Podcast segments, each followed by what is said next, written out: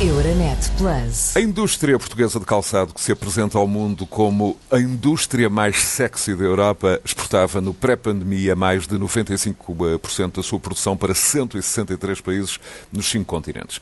Após uma década de forte crescimento, as exportações portuguesas de calçado caíram 3% em 2018, 5,7% em 2019, em relação ao ano anterior, para um total de 1,8 mil milhões de euros. E uh, Paulo Gonçalves, uh, diretor uh, de comunicação da APICAPS, é o convidado deste Decidir Europa.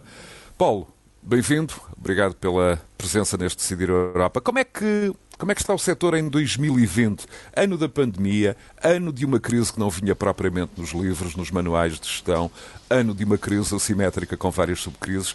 Como é que tem sido o ano uh, para o setor do calçado? Hum, tem sido, pergunto, a várias velocidades, desde aquele confinamento inicial de março-abril, início de maio, depois tivemos a retoma, a segunda vaga, tudo isto, uh, claro, no mundo que comprou menos sapatos. Paulo. Sim, é, é, é, isso tudo, não é? É isso tudo, porque para todos os efeitos, para se ter uma perspectiva do, do impacto da pandemia no setor de calçado, um, a nível internacional este ano haverá uma quebra de consumo de calçado na ordem dos 22,5%. Na Europa, que é o mercado de referência para a indústria portuguesa de calçado, essa quebra é ainda mais significativa. Estamos a falar de uma quebra na ordem dos 27%. Ora, isso equivale por dizer que deixarão de ser comercializados em todo o mundo 5 mil milhões de pares de sapatos. Para se ter uma ideia, significa qualquer coisa como a quebra de consumo equivale a 60 anos de produção de calçado eh, feito em Portugal, não é? Portanto, ou seja, o impacto da pandemia a nível internacional é completamente avassalador, não é? Porque se as pessoas, para todos os efeitos, eh, estiveram retidas em casa, naturalmente que a compra de calçado ou de vestuário, por exemplo, seria a última das suas preocupações. Portanto, e naturalmente foi um ano, ou tem sido um ano extraordinariamente difícil, eh, que obrigou as empresas a, a, a reposicionarem-se, a procurar evoluir nos seus modelos de negócio, eh, mas o balanço do ano vai ser Paulo, já lá um vamos, mas difícil. Como é que foi esse comportamento uh, do consumidor no confinamento? Retidos em casa, os consumidores não compraram sapatos, nem mesmo online, nem mesmo, enfim, as pessoas um tipo de calçado de proximidade, desportivo, mais desportivo, mais de conforto. Nem aí nesses subsetores uh, se notou uh, alguma variação?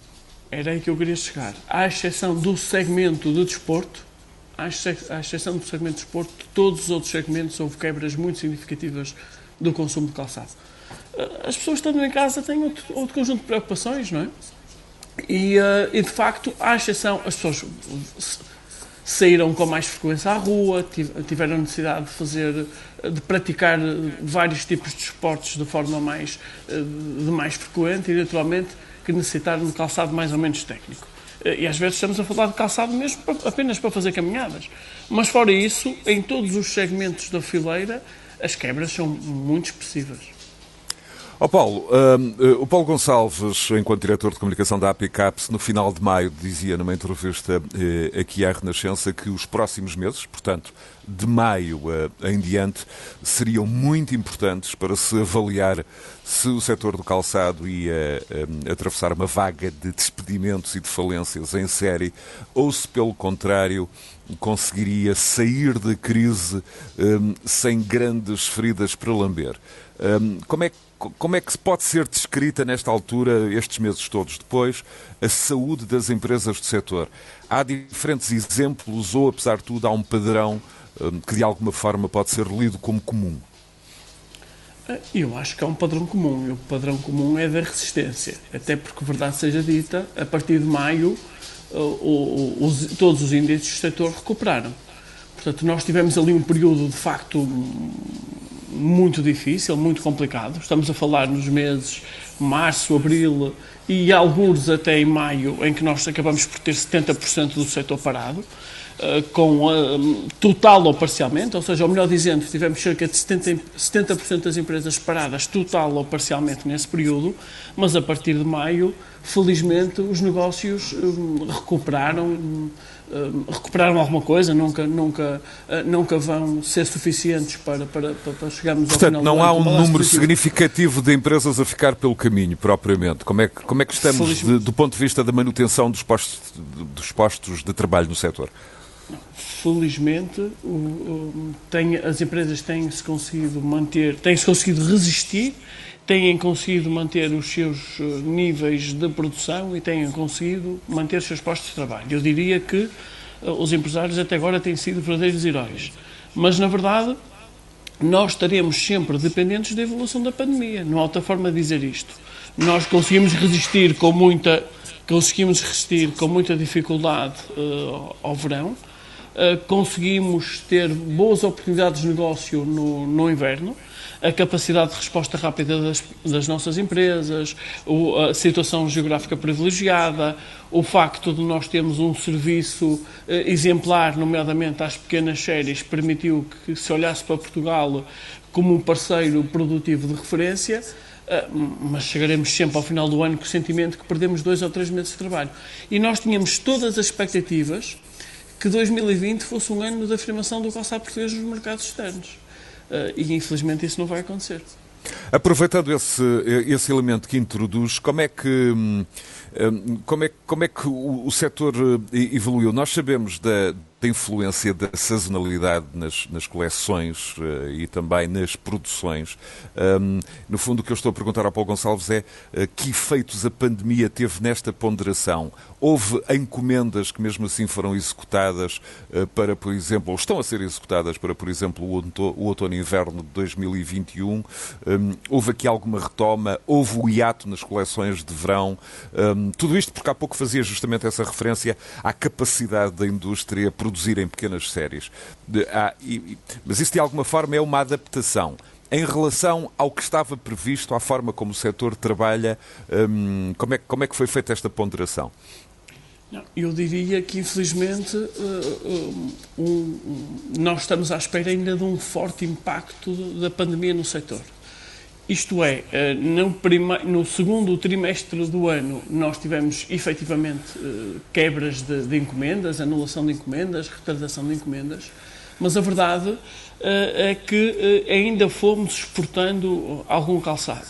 Mas esse calçado, para todos os efeitos, deixou de ser comercializado no retalho, não é? Portanto, uma vez mais, se as pessoas retidas em casa, um, não saíram às ruas, não compraram calçado. O que equivale por dizer que há um, milhares e milhares, para não dizer milhões, de pares de sapatos que não foram comercializados no verão deste ano, que naturalmente vão ter que ser comercializados no verão do próximo ano.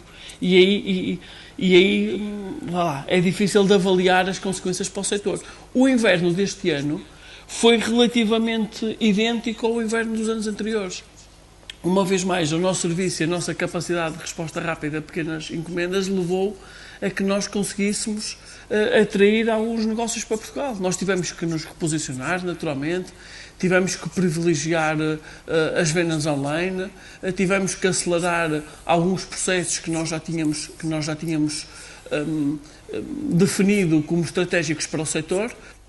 Um, mas vamos continuar aqui pelo menos nos próximos 4 ou 5 meses um, à espera da evolução, evolução do, da pandemia. Aliás, nós, como seguramente praticamente todo o mundo, não é? Porque estamos todos à espera de uma vacina e só depois. E só Portanto, depois a vacina de... como grande fator de desbloqueio, o grande, a vacina, o grande desbloqueador da, da economia, hum, e aqui, evidentemente, o calçado não é uma exceção.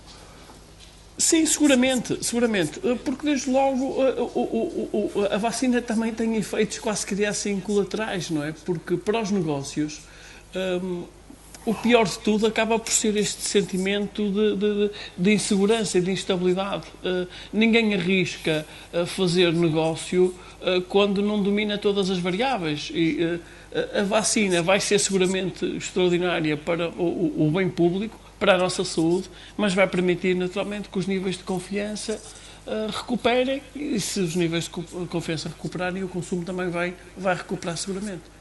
Posso deduzir que, eh, pelas respostas que me, que me deu há, há pouco, eh, o setor avalia de forma positiva a resposta pública a esta crise do ponto de vista de apoios, na primeira fase o layoff, em particular do governo português. Muito embora haja uma declaração sua do início do verão um, que sublinhava um, algo como uma resposta um, rápida e eficaz do governo português numa fase inicial e uma resposta mais lenta hum, da uh, União Europeia. Desminta-me se hum, eu tiver interpretado errado esta, uh, de forma equivocada esta, esta sua análise no início do verão.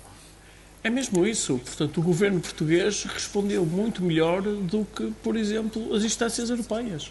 Um, o governo foi, foi muito ágil um, na apresentação de, de, das moratórias, das linhas de crédito, uh, do, do, layoff simplificado. Portanto, o governo, logo desde a primeira hora, vem em auxílio das, das empresas, mas a verdade é que, por exemplo, a famosa bazuca europeia ainda está à espera de, de, de luz verde para poder avançar.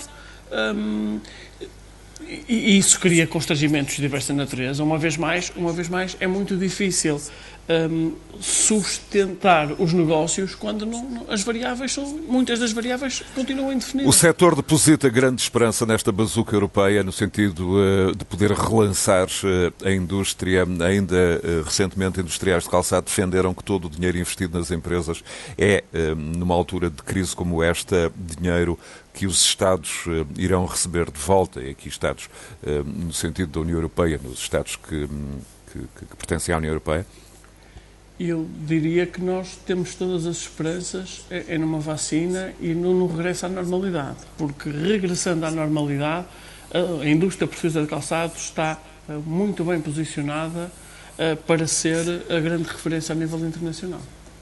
Mas do ponto de vista de estímulo de preparação do futuro, nós sabemos que um, eh, a bazuca aposta um, também em, em, medidas eh, de alguma forma de recuperação do, do, potencial produtivo, do emprego, da competitividade. Há áreas um, também que eu julgo serem importantes para o setor do calçado, como hum, as energias renováveis, a descarbonização da indústria, elementos como a transição digital e a própria robotização do setor e a forma como isso pode afetar também o futuro do emprego. Estas variáveis todas hum, colocam, colocam onde a expectativa do setor relativamente à bazuca europeia? Todas, todas as medidas que foram apresentadas pela, pela, pela Europa, pela Comissão Europeia, a famosa bazuca, do nosso ponto de vista, são muito interessantes e têm uma particularidade. Voltaram a pôr a indústria no centro da, da estratégia económica europeia. Um, e isso significa que um, nós poderemos finalmente encontrar na Comissão Europeia um, uns parceiros de referência na defesa daquilo que nós entendemos pelo comércio livre, justo e equilibrado. Nós, durante muito tempo, a indústria europeia foi altamente desprotegida, na, numa lógica em que todos os produtos um, entravam livremente na Europa uh, sem qualquer tipo de, de, de restrições, quando as nossas empresas muitas das vezes têm constrangimentos de várias natureza para chegarem um, a mercados longínquos. Um, nós definimos, por exemplo, como mercados uh, estratégicos para nós o Japão, ou a China, ou mesmo os Estados Unidos, e a verdade é que nós temos muitos constrangimentos, uh, uns alfandegários, outras barreiras não, tarifárias, uh, para, para que possamos chegar a esses mercados. E a verdade é que todos os sinais apontam para que a Europa voltou a olhar para os, setores, os seus setores industriais e irá apoiá-los naturalmente, quer do ponto de vista financeiro, quer com um conjunto de outras medidas que, do nosso ponto de vista, são eh, igualmente relevantes Mas aí para o, o setor não está propriamente a pedir eh, maior proteccionismo europeu, mas não, sim... Não, não, não, não. Uh... Nós, estamos, nós, estamos, nós estamos... Não, porque nós não, não defendemos o proteccionismo, pelo contrário. Eh, nós sempre estivemos habituados a competir. Uma globalização regulada, uma, uma isso, globalização isso com mais regras, é isso? Uma, uma, nós defendemos uh, e sempre defenderemos um comércio livre, justo e uh, equitativo, com oportunidades de negócio para todos. E, e o simples facto da, da Europa voltar a olhar para a sua indústria, do nosso ponto de vista, são excelentes notícias para o, para o nosso setor. Paulo Gonçalves, e justamente numa altura em que se alude à reindustrialização da Europa, eh, do seu ponto de vista e do ponto de vista do setor do calçado, o que é que esta crise da pandemia veio ehm, fazer do ponto de vista das eh, tendências, eh, enquanto a, a, a, no fundo, ao acelerar de tendências? Como é que, por exemplo, no setor do calçado se portaram as cadeias, enfim, de base mais distante, as cadeias de valor, isto por comparação com a com as cadeias de base mais regional, hum, questões como novas competências no marketing digital, há pouco falava na aposta justamente hum, no, no digital. Hum, que lições, eh, em síntese, ficam da pandemia? As lições são muitas. Eh, desde logo, permitiu que nós conseguíssemos eh, consolidar o nosso cluster. Existem em Portugal todo o tipo de empresas capazes de fornecer os mais, os mais variados serviços para, para as empresas eh, portuguesas de calçado. E, portanto, Isso é importante temos... o que está a dizer. Portanto, ao contrário de outros setores, não tivemos propriamente com quebras eh, de produção de devido a, a dificuldades do abastecimento da cadeia de, de, de, de produção. Não, não tivemos. E, de facto, não só não tivemos uh, dificuldades de abastecimento, como, de facto, conseguimos substituir algumas importações por produtos nacionais. Porque, de facto, as competências estão cá todas. Por outro lado, permitiu uh, que acelerássemos de forma muito significativa uma grande tendência internacional que passa pelo, pelo, pelo comércio online. Não é?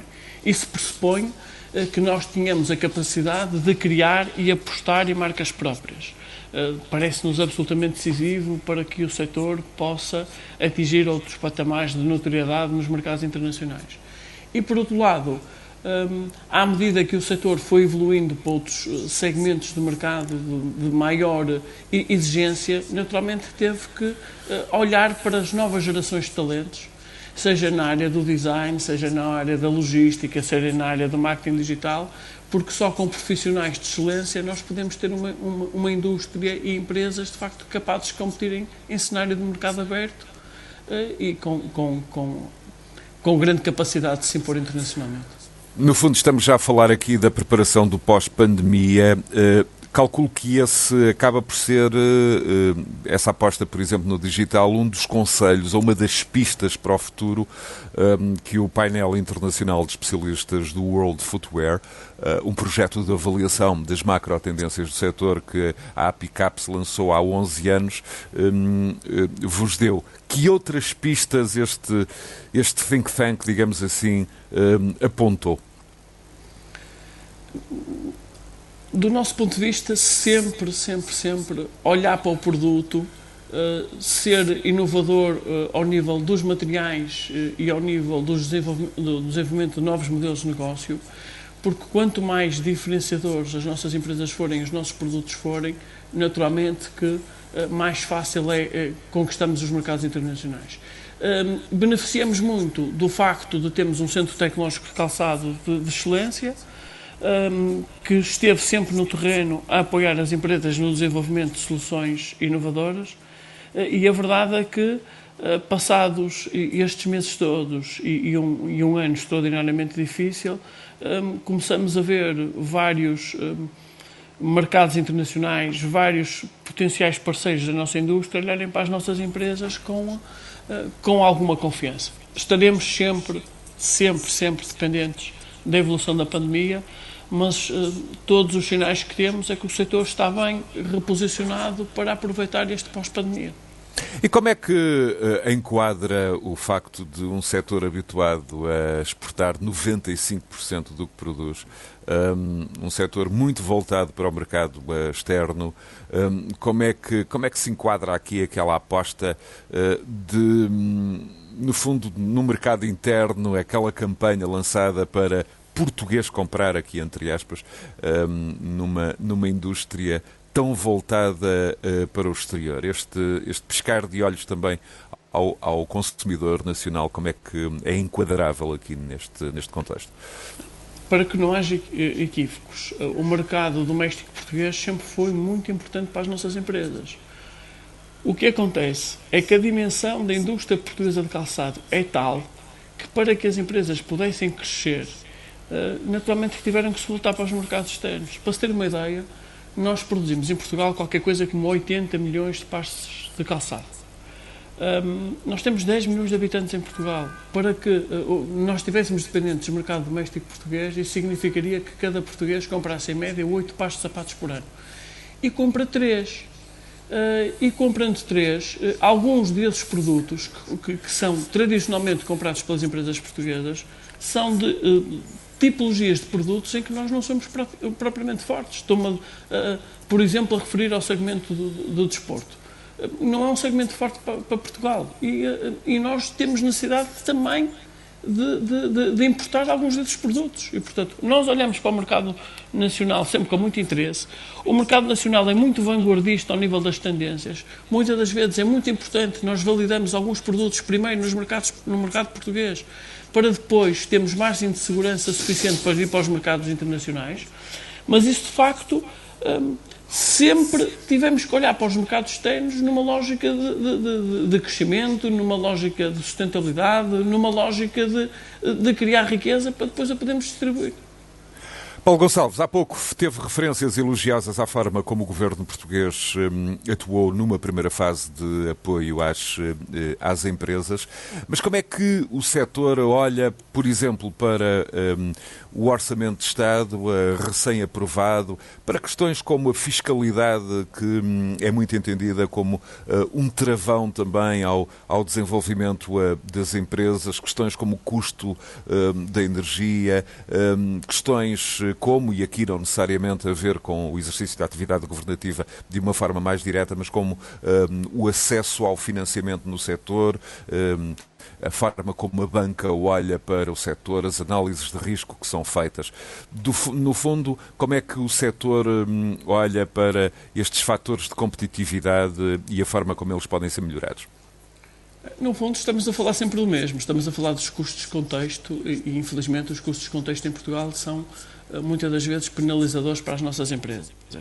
Eh, eu diria que, ehm, fazendo uma avaliação positiva daquilo que foi a ação do Governo, nós continuamos eh, a precisar, continuamos a reivindicar ehm, seguros de crédito capazes e funcionais para as nossas empresas, porque, de facto, setores altamente internacionalizados, como, como a indústria portuguesa de calçado necessitarão sempre de instrumentos de crédito que lhes assegurem alguma hum, qualidade alguma uh, nas transações comerciais. Isso, na verdade, ainda não acontece. Os seguros de crédito continuam a ser uh, altamente uh, insuficientes e esse, no fundo, é o grande pedido que nós continuamos a fazer ao Governo, na expectativa que nos próximos meses seja possível encontrar um, uma solução que vá em encontro das necessidades das nossas empresas. Paulo Gonçalves, por último, como é que o setor olha para um, o New Green Deal europeu, para os planos da Comissão Europeia, da Sra. von der Leyen, de descarbonização total da economia em 2050? Como é que a indústria se está a preparar, um, desde logo, para, para, este, para esta meta uh, de descarbonização total da economia na Europa em 2050? Bem, a meta é muito ambiciosa, eh, mas nós estamos eh, completamente eh, sintonizados. Faz precisamente um ano que a APCAP lançou o plano de ação para a sustentabilidade na fileira do calçado. Nós temos metas definidas, também elas ambiciosas, já para 2030. nós lançamos um conjunto de 50 ações para tornarmos o calçado português a grande referência europeia no domínio da sustentabilidade. Eh, é um trabalho eh, sempre inacabado. Eh, todos os dias procuramos novas E esse objetivo passa pela utilização de novos materiais, de formas de produção distintas, hum, Pode sugerir alguns exemplos? Sim, e, e, passa muito também ao nível da responsabilidade social, não é? Porque uh, nós temos que olhar, uh, temos que, eu quase queria assim, temos que saber cuidar do nosso planeta. E para que, se, se, para que possamos cuidar do nosso planeta, nós temos que começar por fazer os trabalhos de casa. Temos que começar por, por cuidar dos nossos trabalhadores, das condições das nossas empresas, uh, da qualidade global dos nossos produtos eh, e depois apostando em, eh, em, produtos cada vez mais sustentáveis, cada vez mais, mais amigos do ambiente, naturalmente estaremos a cuidar do planeta. Eh, eu diria que, numa primeira premissa, nós vamos continuar a fazer a defesa do calçado em couro. eh, porque muitas das vezes existem aqui ideias pré-concebidas relacionadas com o calçado em couro, mas no fundo aquilo que nós fazemos é reciclar uma matéria-prima que é desperdiçada pela indústria alimentar. Um, grosso modo, o calça, o 85% do calçado produzido e exportado por Portugal é calçado em couro, e, nomeadamente peles bovinas.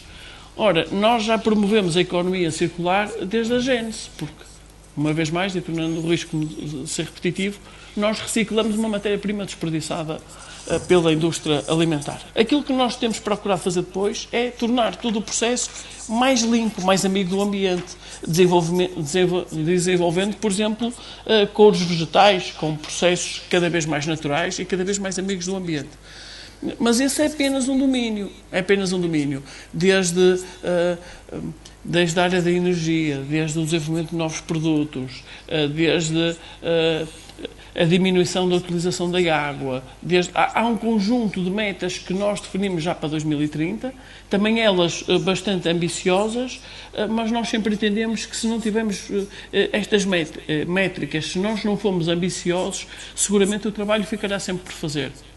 Nós temos a ambição de tornar Portugal na grande referência internacional no desenvolvimento eh, de calçado eh, sustentável eh, e amigo do ambiente. E para que isso aconteça, nós criamos uma rede de cerca de 70 parceiros, desde universidades, entidades do sistema científico e tecnológico, naturalmente centros tecnológicos, empresas.